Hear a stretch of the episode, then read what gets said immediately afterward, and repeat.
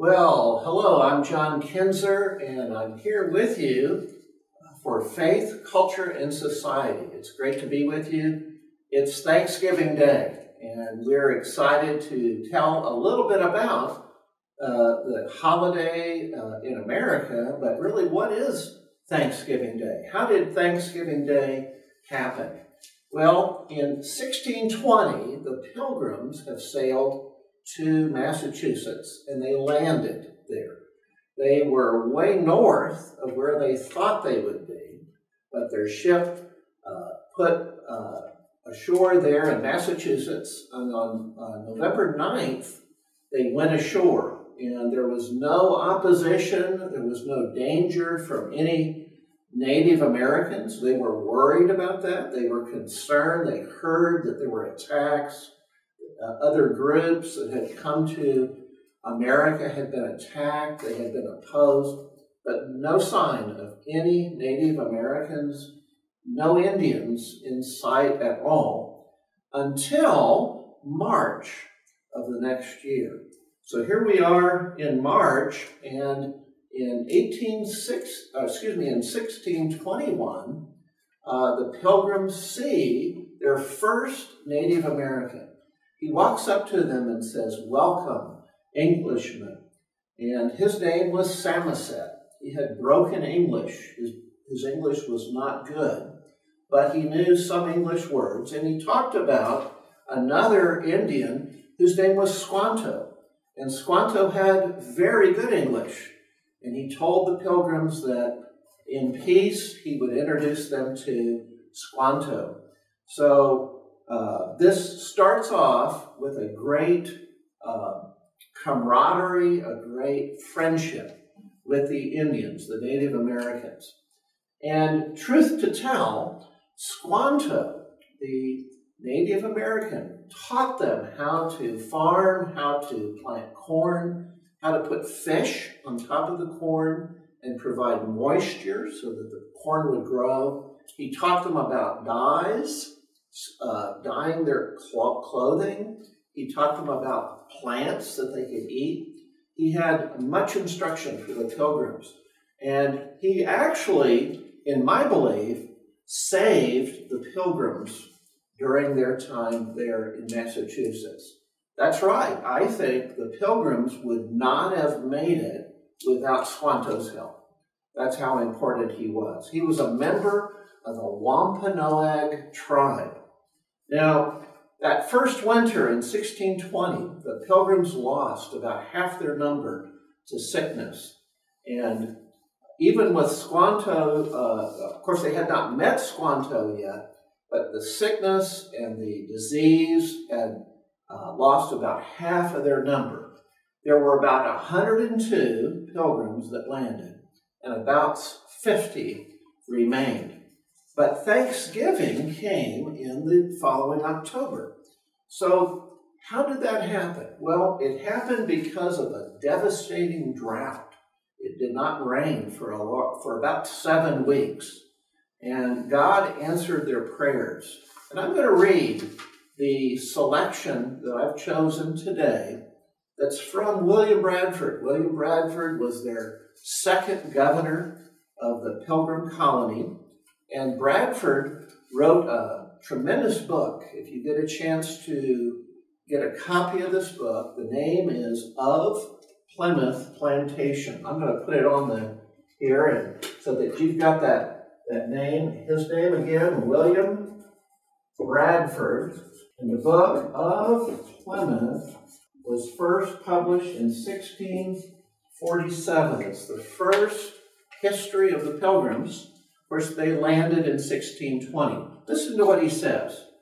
I may not here omit how, notwithstanding all their great pains and industry and the great hopes of a large crop, the Lord seemed to blast and take away the same, and to threaten further and more severe famine unto them by a great drought that continued from the third week in May till the middle of July without any rain, and with great heat for the most part, insomuch as the corn began to wither away, though it was set with fish. the moisture whereof helped it much. Yet at length it began to languish sore, and some of the drier grounds were parched like withered hay, part whereof was never recovered, upon which they set apart a solemn day of humiliation to seek the Lord by humble and fervent prayer in this great distress. And he was pleased to give them a gracious and speedy answer, both to their own and the Indians' admiration that lived amongst them. For all the morning and the greatest part of the day, it was clear weather and very hot and not a cloud or any sign of rain to be seen. Yet toward evening it began to overcast, and shortly after to rain with such sweet and gentle showers as gave them cause of rejoicing and blessing God.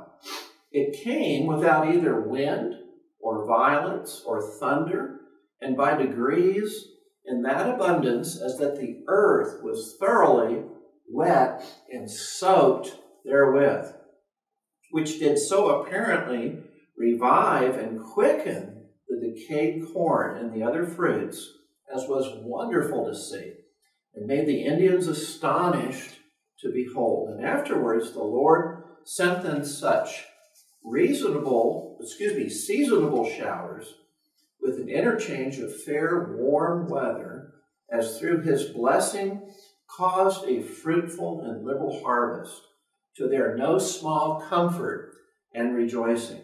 For which mercy, in time convenient, they also set apart a day of thanksgiving. This being overslipped in its place, I thought it meet to insert the saying. Well, what happened? A great drought hit seven weeks, and it was broken the day they set aside to pray. And so it astonished the Indians. It caused great rejoicing. And later, there was such frequent rains that they had a liberal and good harvest. So the Wampanoag tribe was welcome. They had a three day feast. There were games. The tribe came, they, they played games for three days. They ate food for three days. In fact, the, the uh, Indians even showed them how to make popcorn, which is a fun thing that we all enjoy. What kind of food did they have? Well, it, one author says the English gardens of the day probably produced cabbages, carrots, cucumbers, collards, parsnips, turnips, beets, onions, radishes, lettuce, and spinach uh, fennel, anise, and dill. So many different spices. Uh, Wampanoag and English women also cultivated beans and squash, including pumpkins. So pumpkins, kind of a symbol of Thanksgiving, is uh, was one of those common foods. And then, of course, in uh, later in United States history, in 1863, Abraham Lincoln declared a day of Thanksgiving each year. It would be a national holiday. And of course, the rest is history. I think the lessons that we learn from this are many. One thing, God uses drought to accomplish his glory. The clear way that the pilgrims turn to the Lord in prayer, we see their character, their Christian beliefs. And then Thanksgiving really is a day that we celebrate God's care for us. Clearly, God used those Wampanoag Indians, the Wampanoag tribe, to bless, befriend, and instruct the pilgrims. Without them, they probably would not have had a successful colony. So it's really thanking God for all of them and how He, in His providential hand, the fingerprint of God was on those people. God bless you as you teach and enjoy Thanksgiving.